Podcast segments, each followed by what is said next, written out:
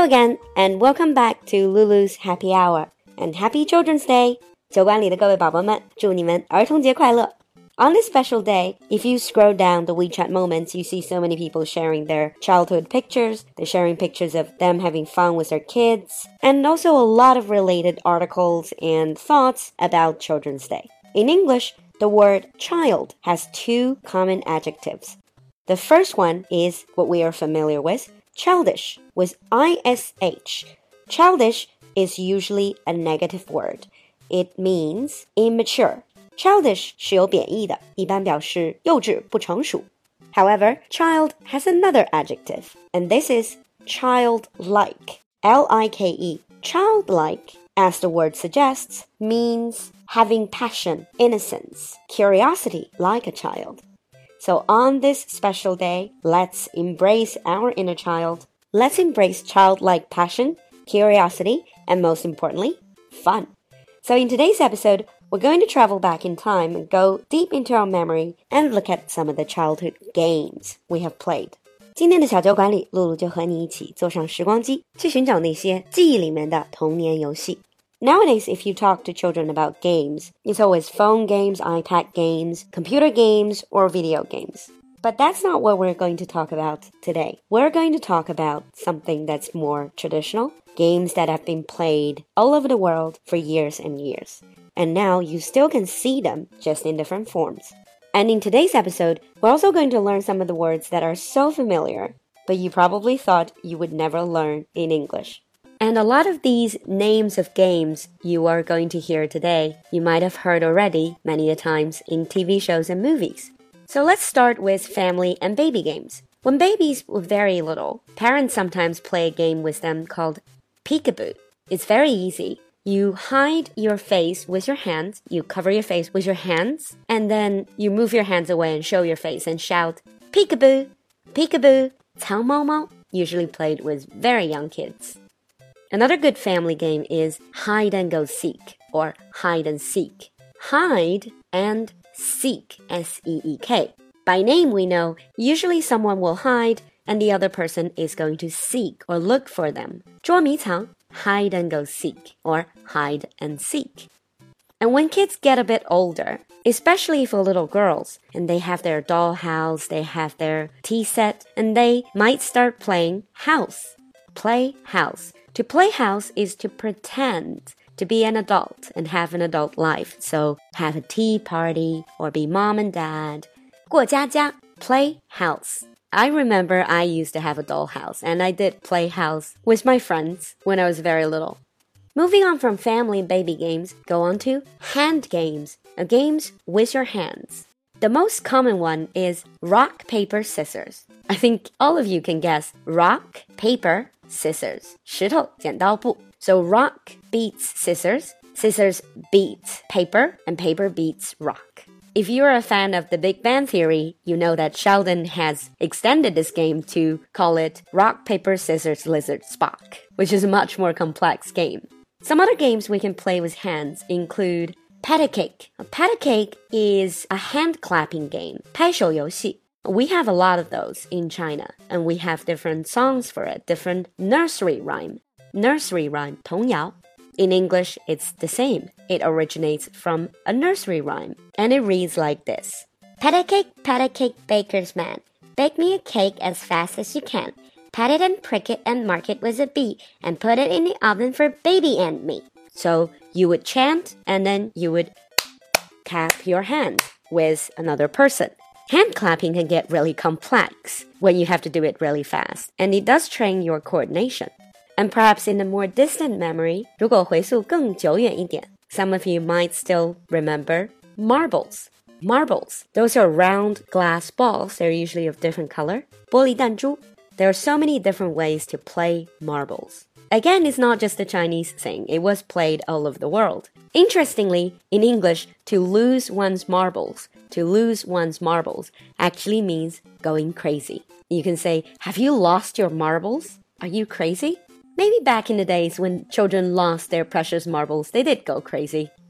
Moving on from hand games to jumping games, we have hopscotch. Hopscotch. In this game, you draw blocks or squares on the ground and then you jump, and you usually have to pick up things, and sometimes you need to hop on one leg.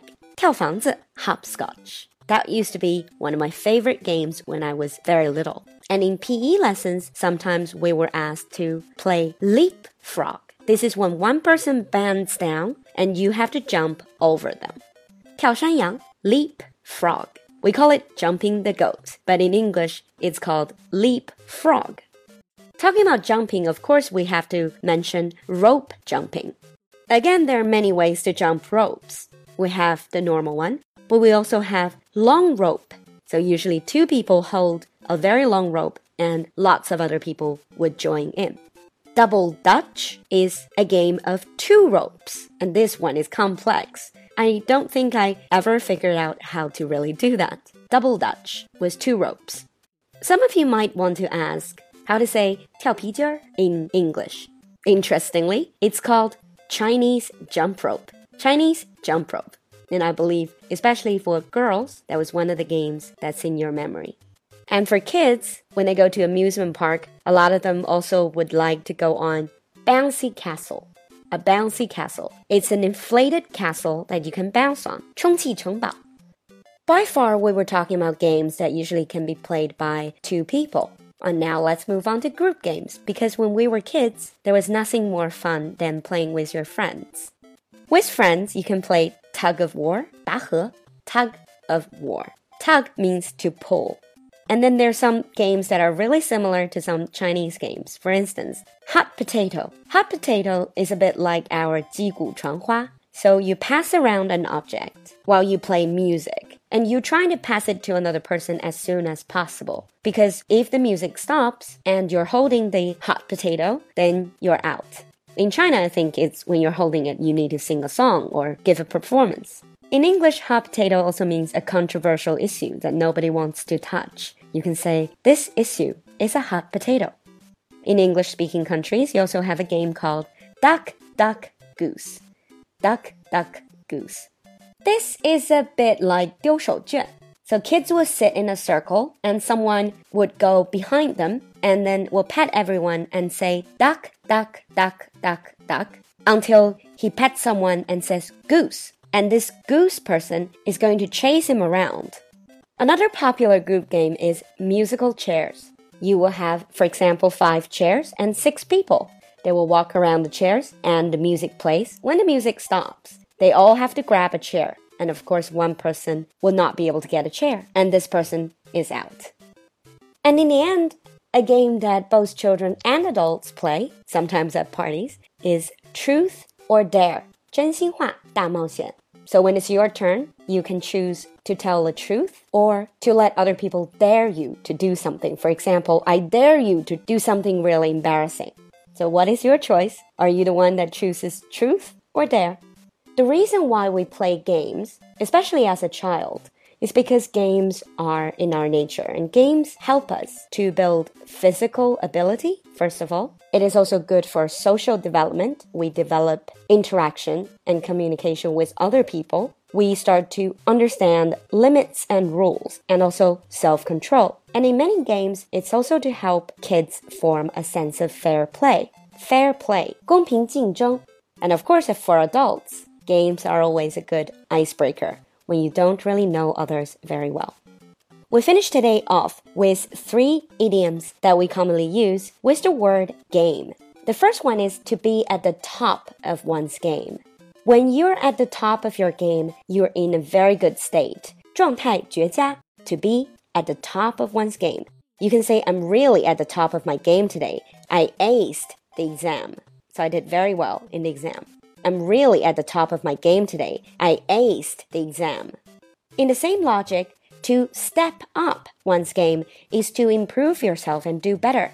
You can say to your friends, you need to step up your game if you want to beat him. You need to step up your game if you want to beat him. 要想打败他，你得 step up your game，得加把劲儿。And the last one is a very interesting expression. It's called two can play at that game two can play at that game means if you play such a game, I can as well. 你那一套我也会. Or in a more threatening tone, 你要玩是吧？我陪你玩. If you found someone's been saying bad things about you, you can say, So he has been bad mouthing me behind my back. 他在背后说我坏话是吧？Well, two can play at that game. 他那一套我也会。